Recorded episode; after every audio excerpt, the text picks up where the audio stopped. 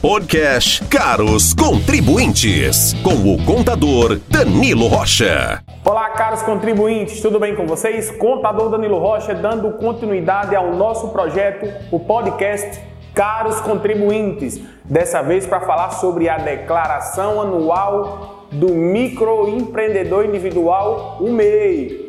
Pessoal, o prazo para envio da declaração já está aberto.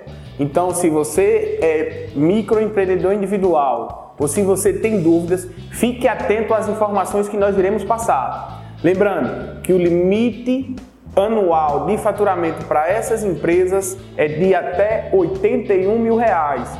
Isso fracionado por meses. Então, se você abrir um CNPJ no ano passado e tem apenas seis meses, de aberto, você precisa dividir esses 81 mil reais por dois. Então, isso serve para qualquer mês que você abrir. Esse cálculo é feito proporcionalmente.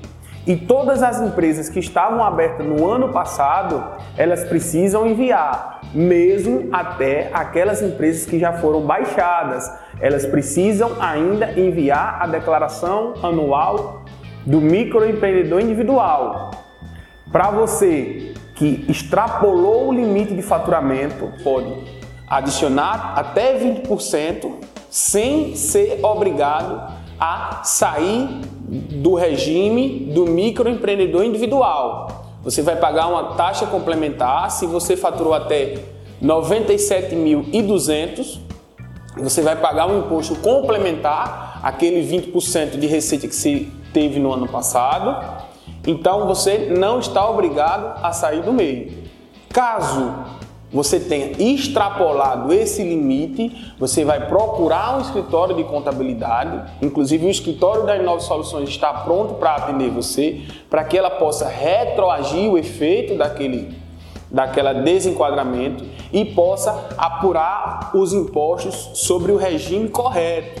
No caso, as pessoas que estão desenquadradas do MEI, elas vão automaticamente para o Simples Nacional e são tratadas a partir dali como ME. Então, muito cuidado com a quantidade de receita, inclusive muito cuidado com as operações de compra. O Estado de Alagoas tem ficado muito atento às compras dos contribuintes. É muito comum ver casos de contribuinte com compras exorbitantes no valor nas casas de 200, 300, 400 mil e até com compras menores que já foram desenquadrados pelo Secretaria da Fazenda Estadual. Então, muita atenção, o prazo para o envio da declaração vai até dia 31 de maio, então se antecipa, procura a Inove.